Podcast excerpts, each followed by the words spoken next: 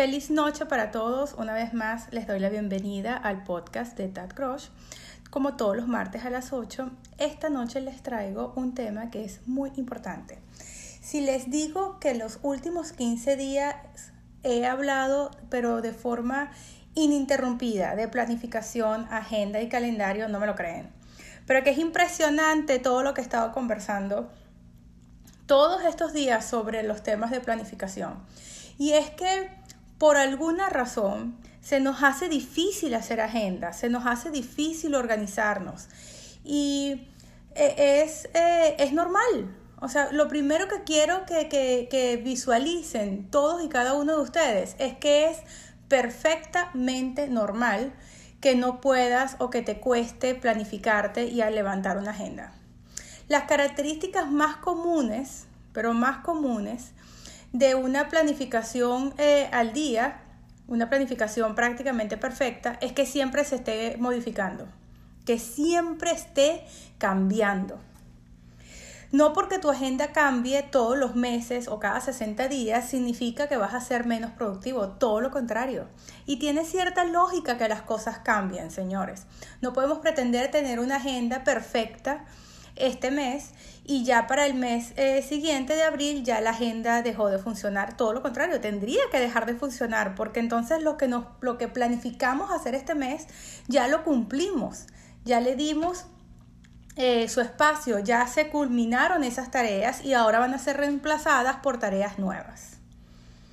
Quizás el, el tema de la planificación y la organización no depende tanto de qué tantas cosas haces en el día presten atención, no depende tanto de qué tantas cosas productivas logras hacer en un día. Honestamente creo, sin lugar a duda, que el éxito de la productividad de tu agenda tiene que depender de qué tantas eh, actividades logras cumplir, de qué tantos objetivos logras cumplir, cumplir a corto, mediano y largo plazo. Y ahí es donde está el secreto en poder definir en una lista de actividades que tengas pendientes cuáles son de esas actividades las que tienes que trabajar a corto plazo, a mediano plazo y a largo plazo. Entonces vamos a poner varios ejemplos, ¿verdad? Vamos a suponer que estamos estudiando y trabajando con mucho detalle eh, una serie de 20 videos de Matrix y estamos aprendiendo a usar el MLS y acabamos de sacar la licencia. O hemos decidido que este mes vamos a aprender y vamos a hacer los talleres, que son seis episodios, seis capítulos completos o seis sesiones en una clase para aprender a trabajar eh, criptoactivos, bienes raíces y criptoactivos. No importa lo que sea que decidiste que vas a hacer. Cuando sabes qué tanto tiempo va a depender de ti, 12 horas, 24 horas, 48 horas, cuando sabes qué tantas horas vas a tener que dedicarle, tienes que inmediatamente después de eso definir cuántos días a la semana vas a dedicar a eso y en cuánto tiempo tienes el deadline, para cuándo quieres tenerlo completo, hecho, ya, listo. Entonces, yo puedo decir, quiero hacer los 25 videos de Matrix en dos días. Y yo, bueno, espérate, ¿a qué hora vas a comer? ¿A qué hora vas a salir? ¿A qué hora? No, no puedes no es realista. Y lo que pasa es que cuando planteamos expectativas a corto plazo que son irrealistas, ¿cuál es la consecuencia número uno? A ver si me, dicen en ese chat. ¿Cuál es la consecuencia número uno de las... Eh, de los objetivos que planteamos a corto plazo de forma irrealista. ¿Qué es lo primero que pasa? Que no los cumplimos. Y al no cumplirlos, al no lograr estos objetivos, ¿qué pasa inmediatamente después? Que no hacemos nada. Los dejamos a la mitad, vemos los primeros cuatro o cinco videos y ya no vimos más nada. Y resulta que lo íbamos a hacer en dos días. Y van tres semanas y no lo hemos logrado. Y es porque una meta muy sencilla se planteó como una meta a corto plazo y era una meta a largo plazo. Eran 25 videos. No era más sencillo que dijeras, me voy a asegurar, pero sí porque sí, una hora todos los días voy a ver un video y antes de que termine el mes, antes de que termine el mes, que son 30 días, voy a haber terminado el curso de Matrix. ¿No es una expectativa esa más realista? Porque una hora te puedes robar del día, pero ¿cómo te robas 8, 12? Es más complicado, ¿ves? Entonces, depende de qué es lo que quieres hacer, qué es lo que tienes en, tu lista de prioridades que debes cumplir. Todos tenemos diferentes, eh, diferentes ideas de qué es lo que es más importante. Pero yo siempre les he dicho y les repito continuamente, me tienen que haber escuchado decir esto varias veces, no dejes nunca, pero nunca, que lo urgente reemplace lo importante. Eso no puede pasar. Ahora, ¿en cuáles escenarios lo urgente reemplaza lo importante? Cuando a lo importante no le hiciste caso, y lo dejaste para después, cuando procrastinamos y no tenemos suficiente atención a esas metas que pusimos, esas metas se convierten en situaciones que son urgentes. Y por lo tanto, al atender las urgencias, seguimos dejando para después las cosas importantes. Ok, he hecho una lista de 10 consejos. 10 consejos que me permiten a mí ser muy productiva el, sacar el máximo de las 24 horas que tiene el día. A mí me da mucha risa porque siempre me dicen lo mismo. Esti, ¿cómo haces para sacarles más horas al día? Dime de dónde sacas las otras 8 horas que, que, en el día, porque es que es imposible que tú hagas todo eso en 24 horas. Ajá. Y la realidad es que cuando pongo mi mente a hacer algo, lo tengo que cumplir. O sea, tengo que lograr los objetivos que me puse ese día. Porque si no los logro, esas cosas que en ese momento son importantes, van a ser urgentes mañana.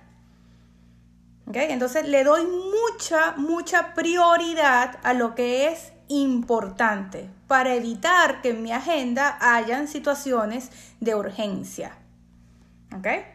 Y esto de evitar que hayan situaciones de urgencia y de darle atención a las cosas importantes, regresa a lo que te estaba diciendo hace rato, en de que debes priorizar. Una vez que tienes una lista de cosas pendientes, tienes que priorizar cosas a corto plazo, mediano plazo y largo plazo. ¿Qué son actividades a corto plazo? Las que puedes hacer en los próximos 3-5 días. Esas son actividades a corto plazo.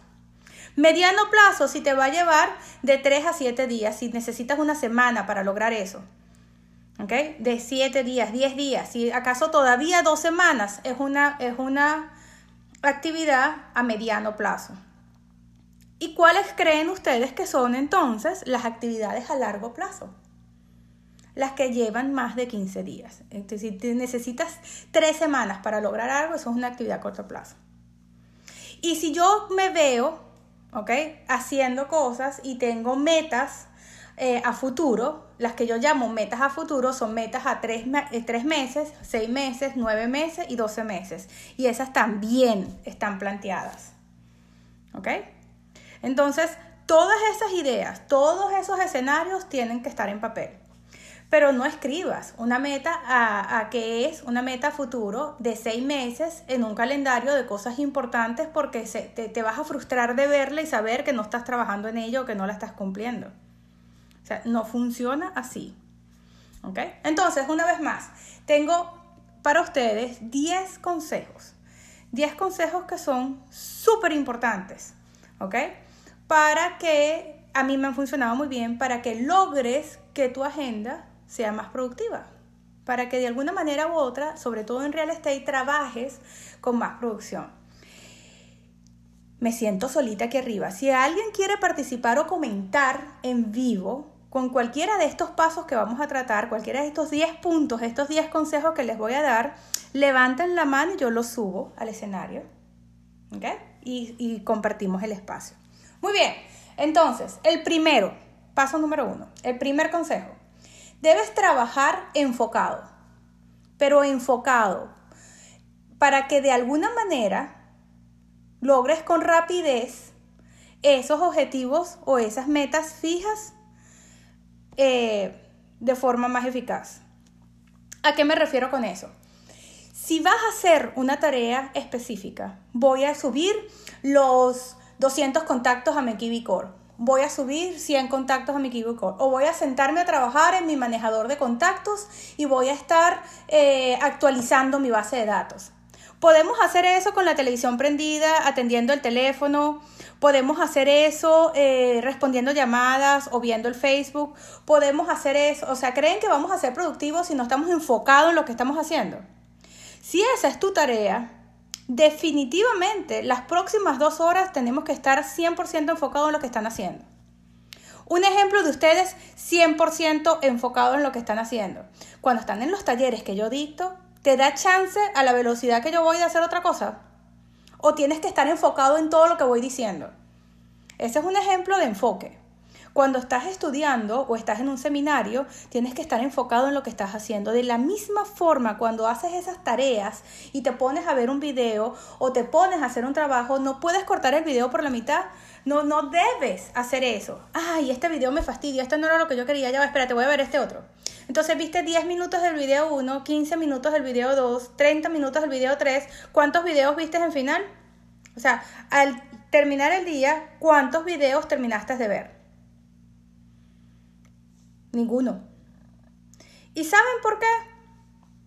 Realmente el por qué es porque perdemos el foco, perdemos el interés, nos distraemos con las actividades del hogar. Y es que como sentimos que somos multitasking y que podemos hacer mil cosas al mismo tiempo, y la verdad es que a veces sí se puede. Porque podemos, y yo lo he dicho mil veces, yo puedo escuchar un audio, escuchar una entrevista, revisar algún material importante mientras, con mis audífonos, mientras estoy lavando la ropa o recogiendo el cuarto de mi hija. O sea, hay ciertas cosas que yo puedo hacer multitasking, porque yo no debo pensar, donde necesito todas mis neuronas activas para lavar la ropa, por amor a Dios. Y por lo tanto, puedo ocupar mi mente escuchando algo de fondo. O voy escuchando el Spotify mientras voy manejando el colegio de mi hija, porque ya voy en automático. ¿Ves? Pero hay cosas, hay, hay ciertas tareas que no se pueden mezclar, que necesitan tu enfoque total. Carolina, pediste la, la, palabra. ¿Quieres opinar con respecto a ese primer punto? Hola, Esti, ¿cómo estás? Feliz noche. Feliz, noche. están aquí en la sala. Yay. estar aquí. Carolina Betancur es una gran amiga mía, una eh, agente de bienes raíces y además actriz, una influencer dentro de las redes sociales y en Colombia. Muy, muy orgullosa de ser amiga tuya, Carolina. Cuéntame, ¿qué opinión te pues merece ese punto número uno? Uy, sí, mucho, mucho. Ahí quería hablar porque definitivamente creo que uno se cree superwoman y uno quiere hacer las cosas todas al tiempo. Dice, no, yo lo puedo hacer, puedo hacer lavar, puedo atender, puedo hacer buscar eh, propiedades, no sé, hacer muchas cosas. Pero cuando realmente uno necesita enfocarse, necesita aislarse. En mi caso personal, eh, que yo trabajo en casa, definitivamente hay cosas que necesito enfocarme y me tengo que alejar, porque por más que quiera hacer todo lo que tengo que hacer, porque yo soy organizada, yo sí soy de lista, hoy voy a hacer esto, voy a llamar a Julanito, me organizo, pero cuando de verdad quiero el enfoque y estar concentrada, no puedo estar en la casa porque hay muchos agentes distractores que me van a ocupar la cabeza, que tengo que pensar en almuerzo, que tengo que ir a recoger a mi hija, que muchas cosas. Entonces, por ejemplo, hoy fue un día súper productivo, me, fui a la biblioteca, eh, avancé enormemente y de repente no me di cuenta y ya eran las 5 de la tarde. Yo, oh my God, se me pasó el tiempo, pero lo aproveché y adelanté cosas que tenía eh, del otro día. Entonces yo, wow, sí funciona, pero hay que enfocarnos, ¿no? Entonces eso quería opinar. Aportar. Es importantísimo lo que estás diciendo. El, una de las cosas que nos ayuda muchísimo a enfocarnos es eh, cuando aislamos todas las distracciones. Yo por lo menos pongo, eh, lo puede decir Carlina, que capaz la voy a subir hoy, hoy trabajamos juntas Carlina y yo, a ver, Carlina te voy a subir en la sala. Qué, qué horror Carlina, no te pude dejar castigada allá abajo, te tocó de todas maneras volver a subir. Hoy estuve trabajando con Carlina organizando cosas para mi equipo y me da mucha risa porque ella llega a la casa y lo primero que le digo es, tenemos una lista de cosas pendientes. ¿Te acuerdas? Carlina, que lo primero que hicimos fue una lista de todo lo que íbamos a hacer. Exactamente, buenas noches. Muy buenas noches. Hicimos una lista y miren lo que pasó después. Empecé a recibir llamadas, literal, ¿verdad? ¿Y qué fue lo primero que hice, Carlina? Colocamos los teléfonos en Do Not Disturb. En silencio, ni siquiera en silencio, en, en repicar en silencio, no, en, en apagado, en no moleste, no entraron las llamadas. Y por cinco horas o sea, hicimos en cinco horas lo que nos ha podido llevar todo un día. Exactamente. Y bueno, este buen punto porque de verdad que el trabajo que hicimos hoy fue precisamente organizarnos con tanta información que tenemos y fue genial porque ya estamos como que ya más enfocados en cuando necesitamos una información, tenemos dónde conseguirla. De verdad que fue bastante, bastante productivo. Eso nos lleva al punto número dos. Al punto número dos, el consejo número dos que dice, organiza tus correos, tus mensajes, tus documentos, tus carpetas, organiza todos tus files. Un secreto para que puedas organizar de la forma correcta es que uses en tu mente, tienes que crear categorías. Categorías que luego van a tener subcategorías. Entonces, por ejemplo, vamos a ver si Carlina aprendió. Mira, cuando cada vez que la subo a la sala la pongo contra contra la pared. Qué horror. Carlina, creamos una yo carpeta. Pensé que me había librado hoy. No, no, está, no estás libre. Creamos un Y si veo a Carolina por aquí, también la subo. ¿Dónde está Carolina? No, no la he visto todavía, pero. O sea, capaz y se me esconde Carolina, pero. o sea, de- deja que se conecte. Creamos una carpeta que, se llama, que tiene el nombre de mi equipo y dentro de la carpeta creamos, bueno, aquí va a estar todo lo del brokeraje, todos los documentos de brokeraje, aquí van a estar todos los logos, aquí van a estar eh, todas las publicidades, aquí están todos los documentos importantes, aquí están toda la serie de videos, aquí vamos a hacer, o sea, todo por orden. Pero en la serie de videos, ¿estaban los 40 videos juntos? No. La, la carpeta de videos tiene subcarpetas. Aquí están todos los videos de Matrix, aquí están todos los videos de eh, aquí están todos los videos, porque tiene que ser más organizado. Cosa que si yo le digo a Carlina ahorita, Carlina, ¿dónde está la guía de compradores? ¿Puedes dibujar el camino mental sin ver la carpeta? Por supuesto que sí. Ajá, ¿dónde está la guía de compradores, Carlina?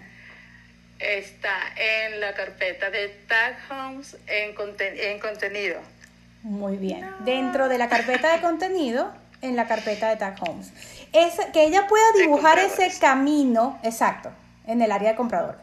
Que ella pueda dibujar ese, esa, esa lista, esa línea mental, ya significa que hay un orden. Porque no es que está ahí tirada en una carpeta de compradores, ¿no?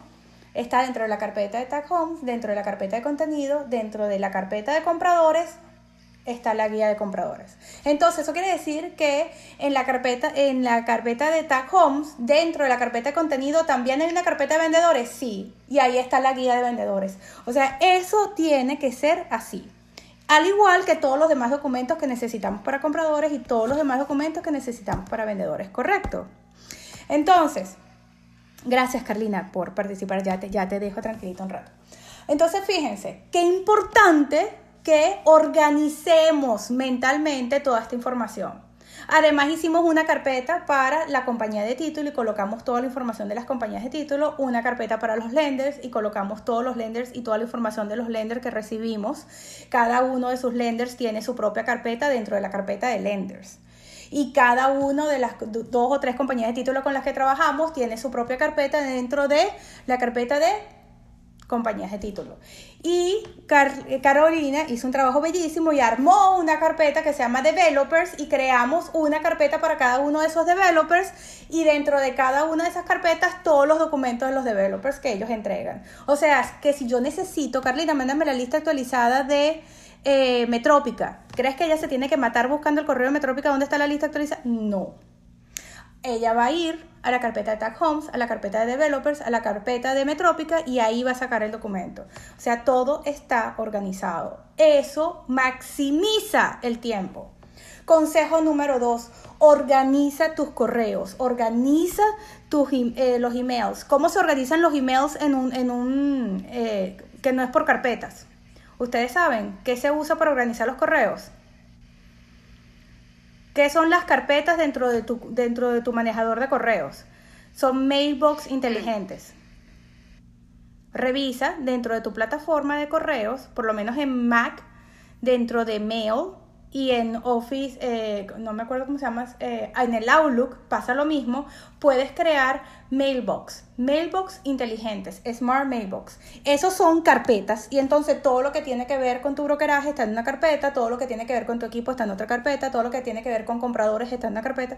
Eso lo hace más fácil, señores. Y un, un tip importante para las personas que trabajan en team, que nosotros hicimos así, hicimos un drive para todos nosotros, internos para el team, y eso también le facilita porque si no tienes que pedirle al otro, oye, mira, si tú estás haciendo un showing y alguien te pide una información que de momento no la puedes enviar, es preferible que cada quien tenga acceso si trabajan en team claro. a la información. Pero por supuesto, es importante que lo hagas, aunque sea para ti misma o para tu equipo. Eso, eh, la organización es el secreto del éxito. ¿Ok? Muy importante ese punto número dos. Ok, el punto número tres que Carolina estaba mencionando hoy, tener un espacio de trabajo designado. Pero para eso quiero darle la palabra a Natalie. Hola Natalie, ¿cómo estás? Feliz noche. Gracias por acompañarme. Hola, buenas noches a todos. Muchas gracias, Steve, por invitarme a la sala hoy. Y sí, esta parte me encanta. Cuéntanos cómo haces para trabajar, ¿Qué, qué es lo que tú consideras un espacio de trabajo designado. Es que tú eres un ejemplo especial para mí en ese sentido y yo, yo quiero que compartas esa experiencia. Bueno, tú sabes que cuando eh, tenemos un negocio que lo hacemos de manera independiente, que somos nuestros propios jefes, tenemos que hacer una disciplina, organizarnos.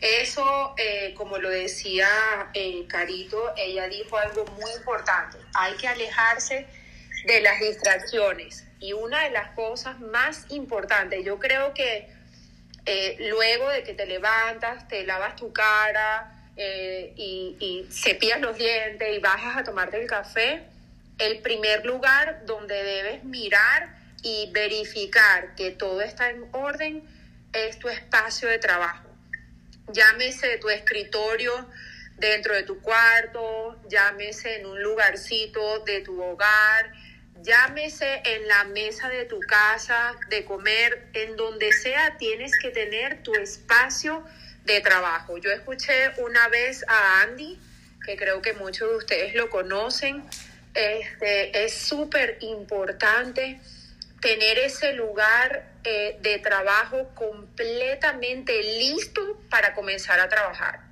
Listo quiere decir ordenado y con las herramientas que necesitas para empezar tu día de trabajo.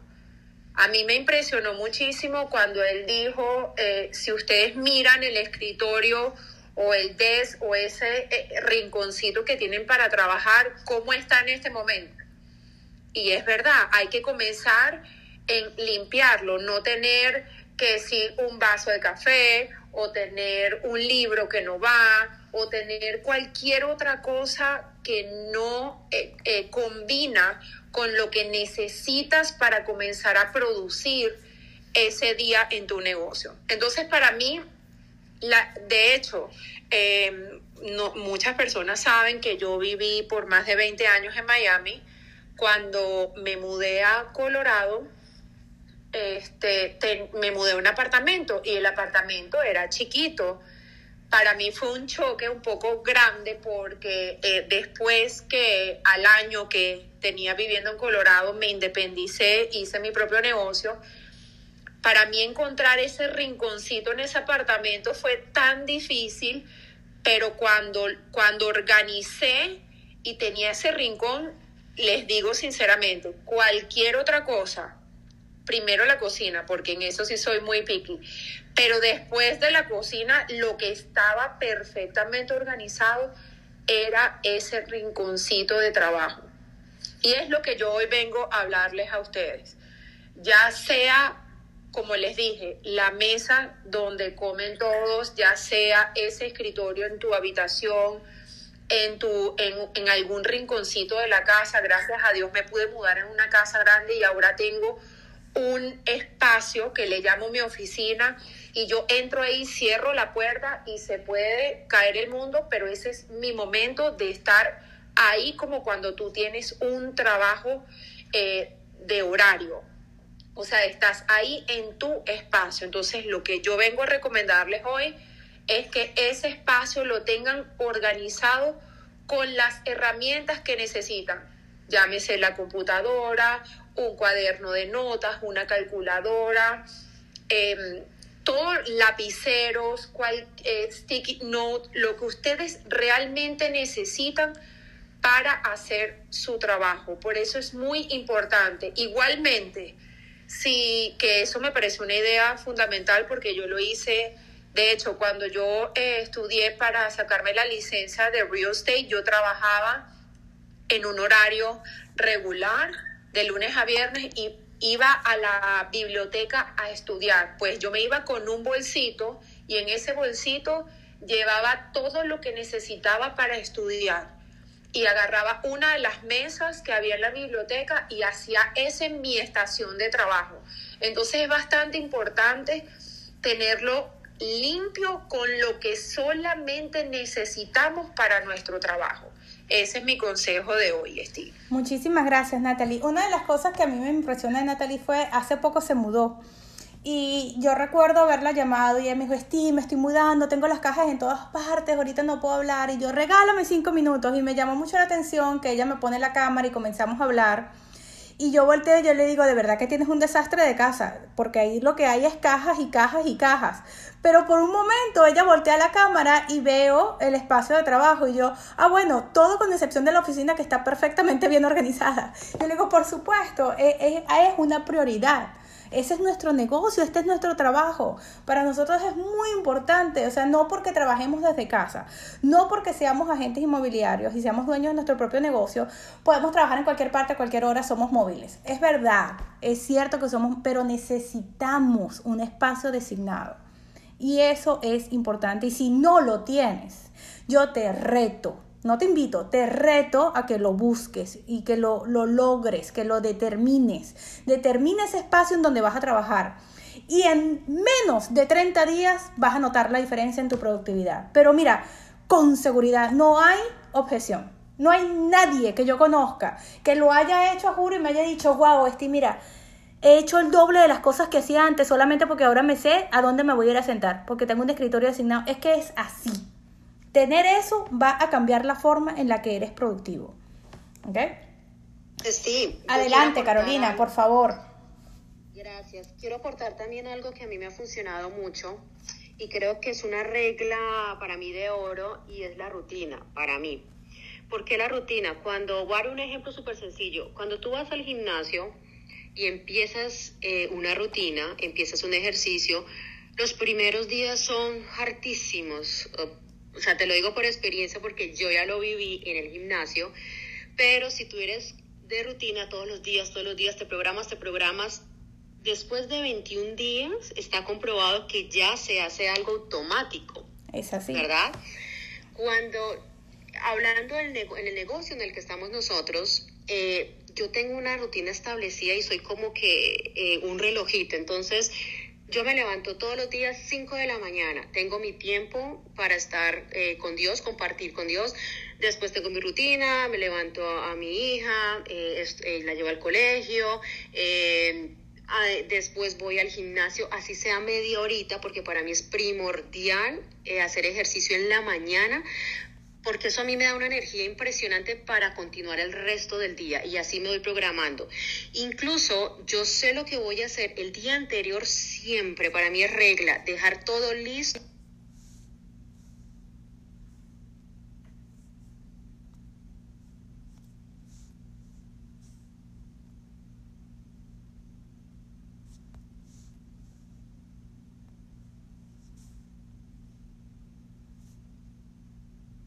funcionen bien. Muy bien, gracias Carolina por tu, por tu participación. Me parece que tuve un corte porque el cuarto me sacó y tu, hubo un mute. Estás en mute. Gracias Carolina. Tuve un corte y el Clubhouse parece que me, me sacó, pero volvemos a entrar. Eh, definitivamente la, necesidad de tener una agenda es importante y vamos a tocar ese punto eh, a continuación. Sin embargo, no debo pasar el consejo número 4. trabaja por bloques de actividades. ¿Qué quiere decir eso? Que trabajes por bloques de actividades. Mira, podemos ser multitasking, podemos hacer algunas cosas al mismo tiempo, pero tienes que tener bloques de actividades. Este es un consejo que le he dado a mis agentes continuamente. Define un bloque de horas en las que vas a trabajar y después asignas actividades a esa hora. No puedes decir, bueno, de 9 a 10 de la mañana hago las llamadas, después me voy a hacer mercado, después lavo la ropa y cuando regrese, de tal hora a tal hora hago, el video de Kibicor. Y después tengo que ir a buscar a mi hija al colegio, vuelvo a salir y vuelvo a regresar y hago tres cosas más en la casa y antes de acostarme hago una hora el video de, de Matrix. No puedes, no funciona. Busca tres horas seguidas en el día y haces las tres cosas que tienes que hacer.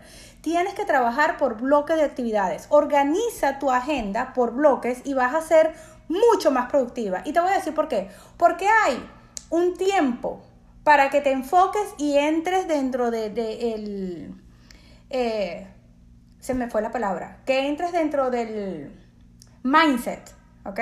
¿Quién quiere traducir mindset? ¿Quién es lo que tengo aquí arriba me traduce mindset? Que tienes que lograr concentrarte y a, saber lo que vas a hacer en las próximas horas. Y si te tardas... Eh, eh, ¿Cómo, perdón, Carlina? Es como entrar en, en, modo de lo que estás haciendo, no es estado mental propiamente, pero... Es, un mindset, es un, como un set mental, o sea, te planificas en tu, y tu mente dice, ok, ahora voy a trabajar las próximas tres horas y te tardas como 5 o 10 minutos en, lograr el enfoque al máximo. Después vas a trabajar por 3 horas y, va, y vas, a vas a empezar a perder el foco 3 horas más tarde y te vas a parar. Porque ya lo sabes, empiezas a ver las horas, son las 2 y 30, son las 2 y 40, son las 2 y 50 y tú misma te vas cortando el tiempo. Pero si eso lo haces en un bloque de 60 minutos nada más, ¿qué va a pasar? Que vas a perder los 60 minutos 20 mientras entras y sales del mindset. No te da tiempo. En cambio, si tú le dedicas las próximas tres horas a esto, funciona mucho mejor. El consejo número 5. Este es un consejo que eh, tienes que adaptar a tus necesidades. Ya van a ver por qué. Emplea tus fines de semana para organizarte, pero toma tiempo de descanso y esparcimiento. Cuando yo les digo a ustedes, emplea tus fines de semana para organizarte, este es un consejo que el señor Jorge toma muy bien y eh, lo, vamos a invitarlos aquí arriba a la audiencia, a que, a, que nos, a que nos converse. Porque el señor Jorge, por ejemplo, igual que yo, los domingos en la noche, ¿verdad? Al final del día, entonces empieza a planificar su horario de la semana. Que es lo que va a, no a planificar, como a revisar, a terminar de, de finiquitar los detalles de lo que va, de los objetivos a corto plazo que tiene esa semana. Pero resulta que de repente tú trabajas y tienes un horario de retail, ¿ok? Y los únicos días libres que tienes son miércoles y jueves.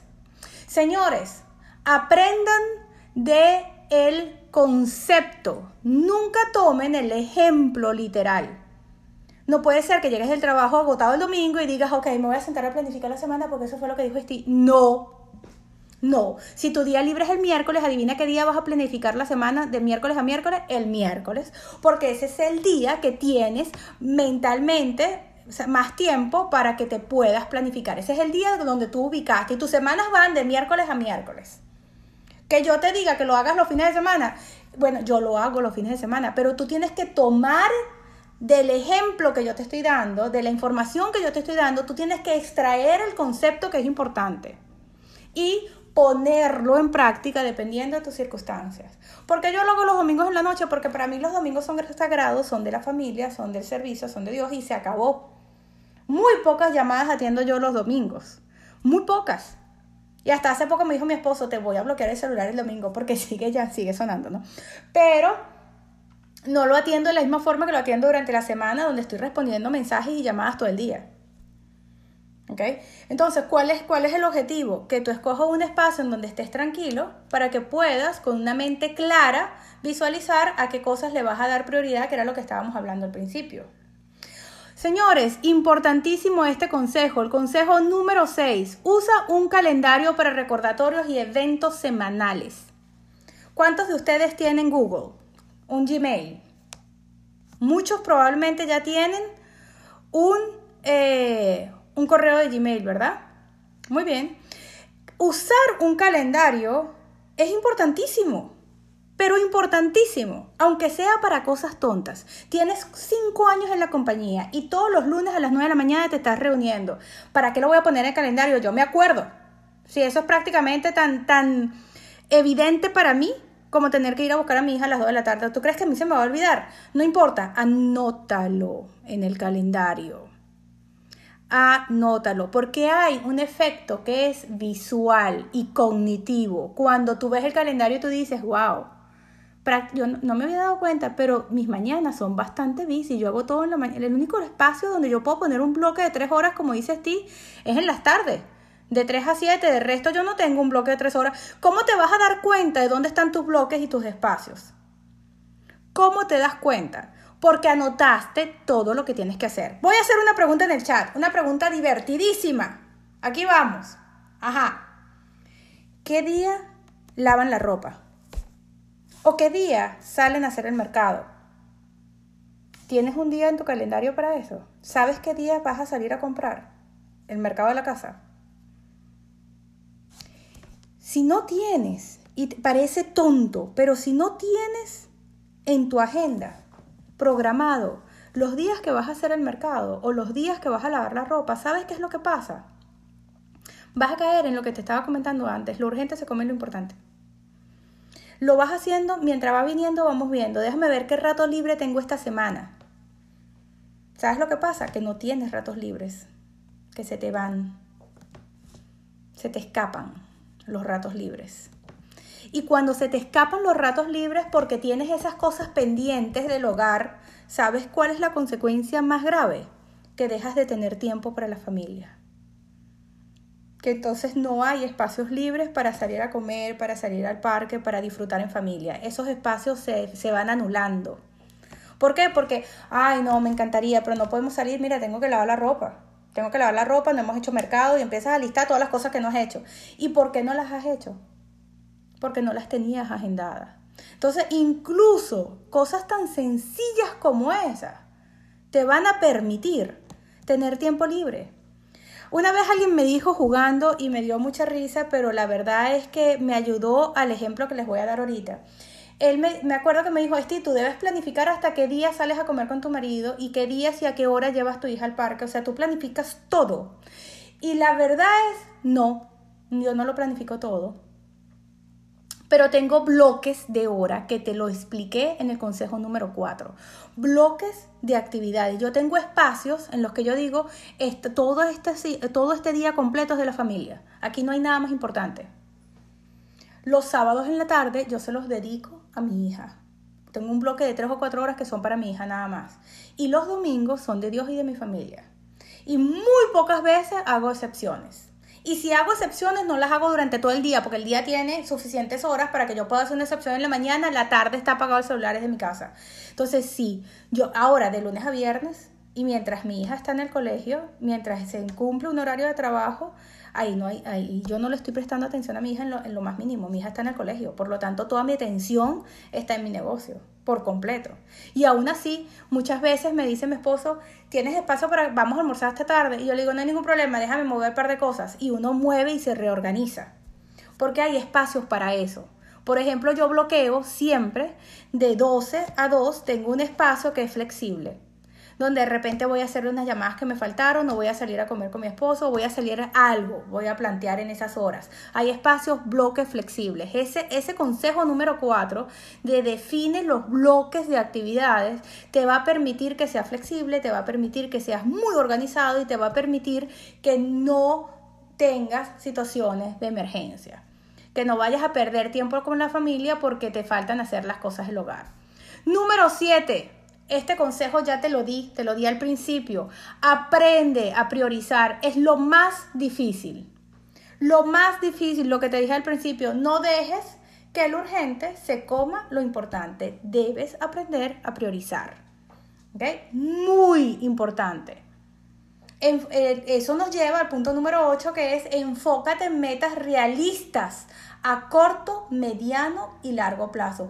Tienes que priorizar. Punto número 7. Y punto número 8, una cosa seguida de la otra, necesitas determinar de forma clara y precisa cuáles son las metas, realísticamente hablando, por amor a Dios, que vas a, vas a imponerte a corto, mediano y largo plazo. Eso va a marcar la diferencia, pero muy importante.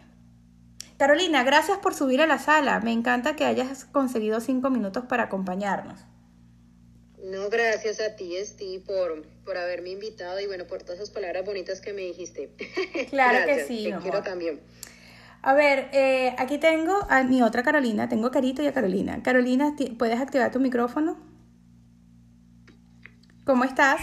Hola, ¿cómo están? Buenas bien, noches para todos. Bien, bien, por aquí escuchando y aprendiendo. Qué bueno. Sin embargo, hoy te subo a la sala porque tú tienes una particularidad que me llamó mucho la atención que descubrí hoy. Que parece que la organización te, se te hace natural me di cuenta cuando trabajamos juntas con, Carlina en, estas carpetas y en estas... Eh, eh, en, este, en estos documentos que estuvimos organizando para el grupo, que con mucha naturalidad pudiste ver dónde iban a ir, dónde iban a calzar los documentos y en dónde tenían que ir los documentos. ¿Quieres compartir con nosotros? Y me fascina ponerte así el spotlight sin aviso, sin previo aviso, eso es parte del trabajo. ¿Quieres compartir con nosotros cómo es que tu mente logra ver dónde van las cosas? Bueno, en realidad, como tú lo dices, se me hace muy fácil porque pues llevo toda la vida haciéndolo. Entonces, eh, lo que yo siempre hago es que en mi mente primero hago un mapa mental y de acuerdo a eso voy organizando como lo que va, dónde van haciendo falta las partes, como tipo un rompecabezas. Es más o menos como funciona. Bueno. siempre, siempre para todo lo utilizo, hasta, hasta para hablar, para un speech, para algo, para todo, y me funciona perfecto. Eso es muy bonito lo que estás diciendo. Ahora fíjate, te voy a hacer un ejercicio. Vamos a hacer un ejercicio. ¿Estás dispuesta a hacer un ejercicio conmigo? Que conste que no la preparé para esto. Me he traído a Carolina sin avisarle lo que va a hacer hoy. Y la razón es porque, así como Carolina, posiblemente esté en el resto de ustedes. Carolina es muy buena para organizar los documentos. Ahora, eso es todo lo que necesitas para poder colocar actividades de forma ordenada, ¿ok? A corto, mediano y largo plazo. Aunque no lo creas, es el mismo principio. Definir y priorizar tus actividades a corto, mediano y largo plazo es exactamente, ¿ok? Eh, eh, parece que usaras las mismas neuronas del mismo lado del cerebro, es exactamente el mismo principio que utilizas para organizar tus documentos. ¿Lo sientes de esa manera o no lo relacionas? Sí, sí, totalmente. Ahora dime... Todo va conectado. Todo está conectado. Dime cómo, eh, eh, si puedes darnos un ejemplo, cómo en tu cabeza logras definir qué tarea es a corto plazo y qué tarea puede ser a largo plazo. Mm, yo las, las divido por importancia. O sea, yo definitivamente miro lo primero que tengo que hacer, lo más importante, y así es como siempre lo organizo. Y también, como estábamos, estábamos hablando aquí las otras chicas, eh, me gusta también organizar por bloques. Creo que eras tú la que estabas diciendo. También eh, en, en, mi cabeza funciona perfecto cuando organizo por bloques, no por horas ni por sacar como todo tan, tan delimitadamente, sino que yo digo, en tal bloque hago tal cosa y voy organizando mi, mi rompecabezas todo el Muy bien. Ahora la última pregunta que te voy a hacer hoy, Carolina. ¿Y si tienes una lista de 15 cosas pendientes y de las 15 hay 10 que son importantes? ¿Cómo defines entre esas 10 cuál vas a hacer primero? Si todas son importantes. Empiezo a mirar eh, las que sean más urgentes o las que tenga ya, por ejemplo, una llamada a un cliente o algo que de pronto tenga que, que se me haya pasado o no sé, un cliente que haya pedido una cotización de algo que, que sea urgente, entonces eso lo, empiezo a organizar, o sea, entre, lo importante empiezo a buscar lo más importante y por ahí me voy guiando. Ok, esa es la parte quizás más difícil de explicar, pero fíjate que te voy a dar dos tips y le, vamos a evaluar estos dos tips todos nosotros para que te des cuenta cómo de una lista de 10 cosas importantes, cómo priorizamos lo más importante si todas son, entre comillas, importantes. Importante tenemos que entonces definir cuáles son más fáciles y cuáles son más difíciles entre las importantes. Por ejemplo, podemos tener dos tareas importantes y una es más sencilla que la otra. Eso no le quita importancia. Puede que una sea más sencilla y después es cuánto tiempo nos llevan esas actividades. Puede que una tarea muy importante sea devolverle la llamada a ese comprador, nos va a llevar 15, 20 minutos. Y otra tarea importantísima es que terminemos de aprender a manejar el Skyload, ¿ok? Para llenar el contrato. El punto es que las dos tareas son importantes. ¿A cuál vamos a priorizar? ¿La llamada al cliente o terminar de configurar para presentar el contrato? Pues yo haría la llamada de cliente. Por supuesto, tenemos que hacer la llamada al cliente. Y hay dos razones que acompañan esa lógica y esa lógica va a aplicar a casi todo. La lógica te dice que la llamada al cliente va a ser más rápido, es más sencillo, es una tarea que vas a poder eliminar más rápido. Entonces, a pesar de que estamos priorizando y todas son importantes, vamos otra vez a lo que les dije hace ratico, corto, mediano y largo plazo. ¿Qué voy a hacer de esta lista de 10? ¿Cuáles puedo resolver más rápido? Déjame ir eliminando las que son más rápido. Y déjame programarme para las que me van a llamar más tiempo. ¿Te das cuenta? Entonces, eh, en los próximos, si solo tienes dos horas para atender esa lista de cosas importantes, ¿qué tantas cosas puedes atender de forma rápida para que maximices esa, esos resultados y atiendas más cosas en, ese bloque de dos horas? ¿Te das cuenta? Exactamente. Exactamente. Ir evacuando, ir evacuando todo. Eh, eh, así más o menos funciona también. Muchas veces lo hacemos de forma intuitiva. Pero la realidad es que todavía en la intuición, en nuestros conceptos de intuición, atendemos a esa lista de 10 cosas importantes dependiendo de qué puedo resolver más rápido. Porque por más que importante que sea que aprendas a llenar ese contrato, te va a tomar dos horas y media. En cambio, pudieras atender cuatro cosas importantes como ordenar las tarjetas porque tienes un evento en dos días, eh, o confirmar el tema de las tarjetas, responder los cuatro correos que tienes pendientes y devolverle la llamada al cliente, inmediatamente hizo que maximizaras tus dos horas, atendiste tres cosas de las diez, ahora te quedan siete, y programaste en agenda cuándo vas a ver ese video. Déjame ver, déjame organizar, voy a bloquear estos, estos dos días para terminar de hacer este video. O voy a bloquear estas horas el día de mañana y ya quedó agendado, voy a trabajar el video. Esa organización te va a dar mejores resultados. No porque lo escribiste primero, lo tienes que hacer primero. Gracias Carolina por participar. A ver, señor Jorge, me levantó la mano, dígame.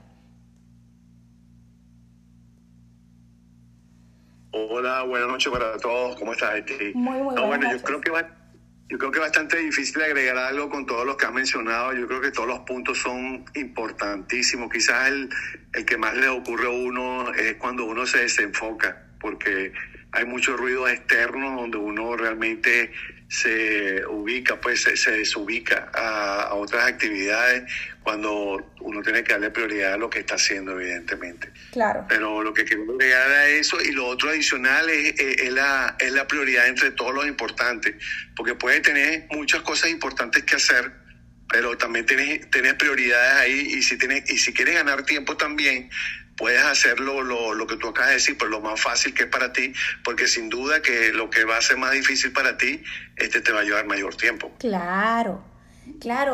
Y, y, son 10 minutos que nos vamos a tardar en hacer esa definición. O sea, yo les puedo dar una lista de ejemplos de cuál es la lista que tengo ahorita de las 10 cosas importantes, cuáles voy a hacer primero, cuáles voy a hacer después.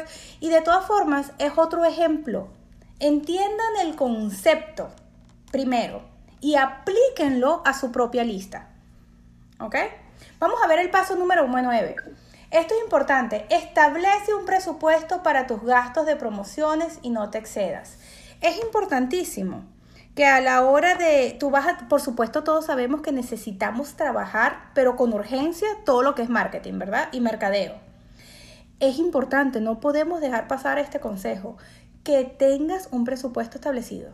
¿Cuántas promociones voy a hacer a la semana? ¿Una? ¿Dos? Cuánto voy a invertir en cada promoción. ¿Ok? ¿Y cuánto voy a invertir? Si esto es lo que voy a invertir semana, voy a trabajar las cuatro semanas iguales. Es decir, mi presupuesto máximo, mi total budget, mi presupuesto total es de tanto. Eso tiene que estar muy claro. Pero súper claro. A tal punto que yo incluso les recomiendo, voy a hacer promociones eh, de mercadeo de marca, promociones de mi marca personal, eh, una vez dos veces al mes, ¿ok? La segunda y la cuarta semana del mes.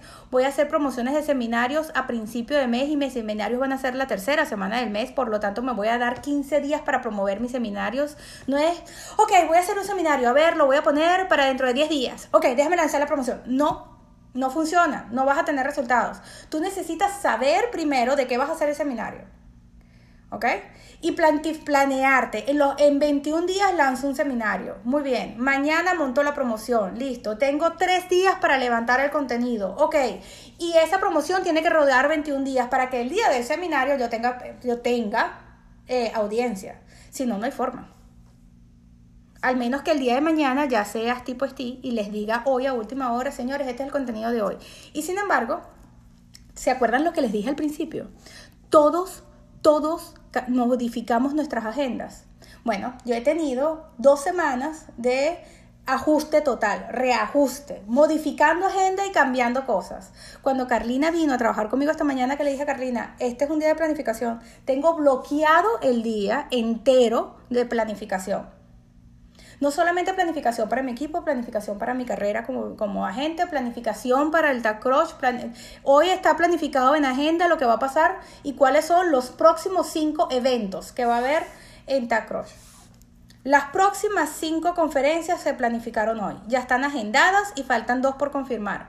Por reconfirmar, porque ya me las habían pedido, no, no tenía la fecha específica. Y es que si yo no trabajo así, no funciona. Yo tengo que saber qué es lo que va a pasar los próximos tres martes. Pero en el reajuste de mi agenda, porque no crean que soy perfecta, había llegado al día de hoy sin saber qué era lo que va a pasar el próximo martes. Y le dije, no puedo, no puedo. Llegué al martes, al último martes que tenía planificado y no tengo los próximos cuatro o cinco martes por adelantado. No me permito arrancar la, la planificación de esta noche sin saber cuáles son los próximos cuatro eventos que va a haber en Tacrosh. Y a eso me refiero, tú tienes que, tu mente tiene que en algún momento soltar ese tipo de responsabilidades. Y cuando estás planificada ya reposas. Tu mente reposa. Ya yo sé que el domingo voy a llamar, voy a, el viernes voy a mandar un mensaje recordatorio del próximo martes y así todas las semanas. El lunes mando una confirmación y el enlace a los invitados y el martes a las 6 de la tarde vuelvo a mandar un recordatorio. Eso lo he hecho todo el tiempo, pero eso no me toma dos minutos. Dos minutos, mandar el mensajito, todo, todo listo, todo bien, vamos con todo. Y así vamos. Así se hace, señores. Así se hacen las cosas. Vamos a ver este chat. A ver, muy bien. Ah, pregunta. A veces siento que los agentes cuando trabajamos con compradores en este mercado estamos on call. Cuando sale una propiedad hay que salir a verla. Si no, no se da. Qué buena, eh, eh, yo entiendo tu expresión, cómo lidiamos con eso. Mira, eh, sí, muchos agentes sienten que están, tienen que estar disponibles las 24 horas, ¿no? Porque si no sales corriendo a tener al cliente no funciona. Ah, quizás por la cantidad de años que tengo en la industria, uno se ha acostumbrado a hacer las cosas distintas. A ver, Guillermo, si tienes un chance para participar, me gustaría hacerte un par de preguntas respecto a este tema. Levántame la manito a ver si estás disponible y te subo a la sala. Aquí está Guillermo. ¿Cómo estás, Guillermo? A ver, viene subiendo, viene, viene, viene llegando. Fíjate lo que pasa conmigo, que yo he educado a mis clientes. ¿Ves? A mí no me gusta que el cliente me lleve. Si no me respondes ahorita o si no me llevas hoy, me voy con otro agente. Vaya con otro agente. Yo, no, yo dudo que te preste el mismo servicio. Te estoy diciendo que vamos mañana a las 9 de la mañana. O sea, yo particularmente soy bastante profesional en ese sentido, pero no dejo que los clientes me arreen, porque los malacostumbras. Y entonces quieren salir a ver una propiedad el domingo a las 7 de la noche y no entienden que no vas a tener la llave. Entonces, particularmente yo, y puede que esté equivocada, y por eso estoy subiendo el señor Guillermo, que es una eminencia en el tema y ha manejado grupos enormes de agentes bienes raíces. Yo no dejo que me, que me arreen. Guillermo, dame tu opinión, por favor. ¿Cómo estás? ¿Cómo muchas gracias por invitarme. Aquí estoy muy complacido de escucharte como siempre. Gracias, gracias. el placer es de nosotros que, que, compartas con nosotros tu opinión. No sé si me escuchen bien, estoy manejando en este momento. Te escuchamos perfecto. Ah, ok. Bueno, la verdad, la verdad es que tú tienes que pensarte o imaginarte y creértelo que tú eres un profesional. Tú eres un médico o un abogado, tienes una licencia en la Florida como un médico o como un abogado. Te mereces ese, esa importancia.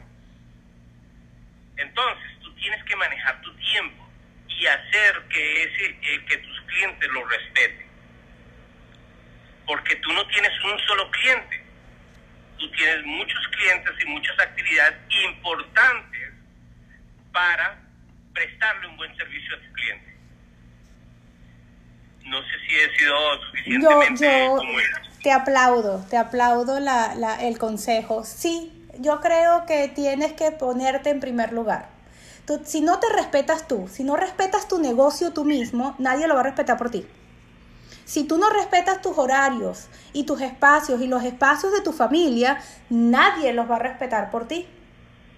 ¿Okay? Yo no digo que no atiendas a un cliente un domingo, hola, ¿cómo estás? Sí, claro que sí, señor, no se preocupe, yo voy a hacer la cita, le dejo saber. No, quiero ir ya. En este momento no le puedo atender. O sea, en este momento no puedo salir corriendo porque estoy atendiendo otra situación. Pero tan pronto pueda, le hago una cita y le dejo saber. ¿Ves?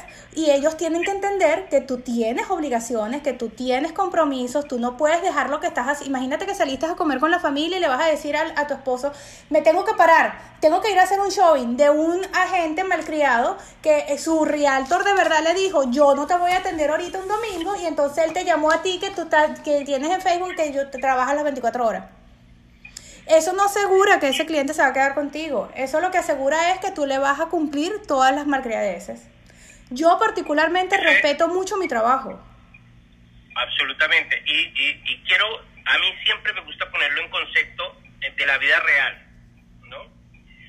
Yo sé, la mayoría aquí son señoritas, y, y entonces dicen, no, y es que si yo no le pongo cuidado al muchacho que me está cortejando, más me persigue.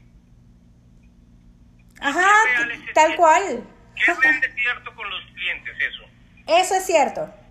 Sobre todo, y si no quieres decirle que no porque estás con la familia, dile en este momento estoy atendiendo a otro cliente. O estoy en un showing, estoy en una, en una, presentación de un listado, estoy atendiendo a un seller. Hoy no tengo el espacio en la agenda, pero mañana a la primera hora de la mañana lo estoy llamando y estoy confirmando. Eres una persona ocupada y no lo puedes atender en ese momento. No tienes que decirle que estos días descanse, simplemente hoy a esta hora, en este momento no puedo, pero yo te agendo tan pronto me sea posible. Eso es así. Eso es así. No le tengan miedo, señores, a darse su lugar, a poner las cosas como son. No dejes nunca que un cliente considere que él puede controlar tu horario. No, mira, cuando yo le llamo él viene, ¿quieres ver? Porque son así. Los clientes son así de antojados. Y un cliente que te respete y que respete tu trabajo va a entender que tú tienes una agenda, que no estás a su disposición. ¿Ok? Porque es como debe ser, así es como son. O sea, tú tienes que respetar tu trabajo primero. El último consejo de esta noche, antes de despedirnos, es posiblemente el más importante, el más importante que te voy a dar esta noche. Este último consejo es, con seguridad, el consejo más importante de esta noche. Aprende de tus errores. Aprende de tus errores y asegúrate de, eh, de reajustarte. Si planificaste mal y pasaste toda la semana tratando de cumplir un objetivo y no funcionó, siéntate, reevalúa el escenario, ajustate, borrón y cuenta nueva, vamos para adelante. Vamos con todo. Enfócate en ser mejor mañana. Sé mejor hoy que ayer y sé mejor siempre mañana que hoy. Trata todos los días de ser un poquito mejor, de ajustar algo, de enfocarte más rápido. Bueno, ya aprendí que todos los días me, se me olvida el vaso de agua, ¿sabes qué? Me voy a la oficina con un vaso de agua, porque siempre tengo la misma excusa de salir porque tengo sed. Entonces no, ahora me voy a la oficina con un vaso de agua. Porque es que todas las veces me paro porque tengo sed. Entonces, o no, mira, ya, ya no hay manera, tengo que cerrar la puerta, porque si no la cierro, no importa, o sea, con llave, voy a pasar la llave y voy a cerrar, porque si no la cierro, no importa, pase lo que pase, la gente va a entrar igualito, no respetan esa puerta cerrada. Ok, no, mira, ya tengo dos semanas trabajando en esta biblioteca y no hay manera, no me puedo concentrar. Entonces, no insistas en, en repetir las cosas que no funcionan. Reajústate, reevalúa tus eh, progreso, tus logros. Revalúa el progreso y los logros y reajustate. Busca siempre el ajuste. Y recuerda que tu agenda, tus prioridades y tu lista de cosas pendientes siempre va a estar cambiando. Aquí lo importante es que tú puedas ajustarte a eso. Que tengas la capacidad de reorganizarte, de corregir, de adaptarte a todos los cambios que va a traer esa agenda. Yo tengo seis años cambiando mi agenda. Seis años. Porque es que siempre está cambiando. Todos los meses cambia algo. Y hay cambios que son más exacerbados que otros. Hay, hay veces que necesito dos y tres meses para reajustarme a una rutina. Porque si bien es cierto que necesitas rutinas, también es cierto que a veces las rutinas no te dan, no te dan chance. No te dan chance porque lamentablemente tienes que reajustar la rutina.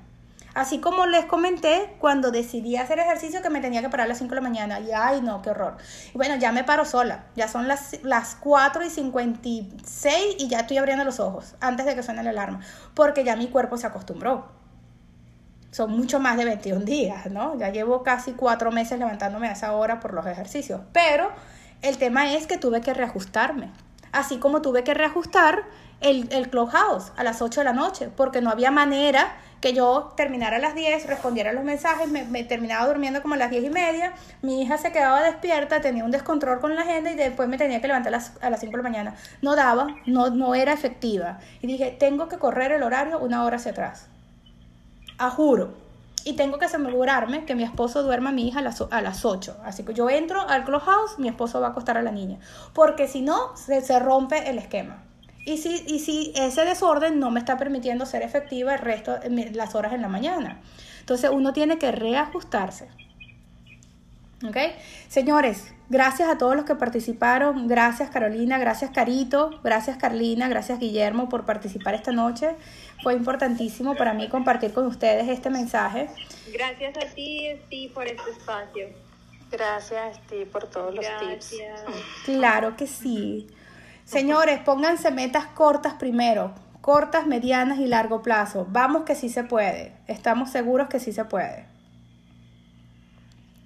Gracias nuevamente. Buenas noches. Así es, buenas noches para todos. Buenas noches y aplicar todos esos tips. Claro que sí, importantísimo. Vamos a ponerlos en, en práctica. Y después me comentan cómo les fue. ¿Ok? Después me dejan saber qué tan bien les fue, cómo se organizaron, qué, qué resultados están viendo. Me quiero enterar, ¿ok? Me quiero enterar de cómo les fue. Un beso para todos los que están despidiéndose en el chat. Se les quiere mucho. Que tengan una linda noche. Bye bye. bye. Buenas noches. bye. bye.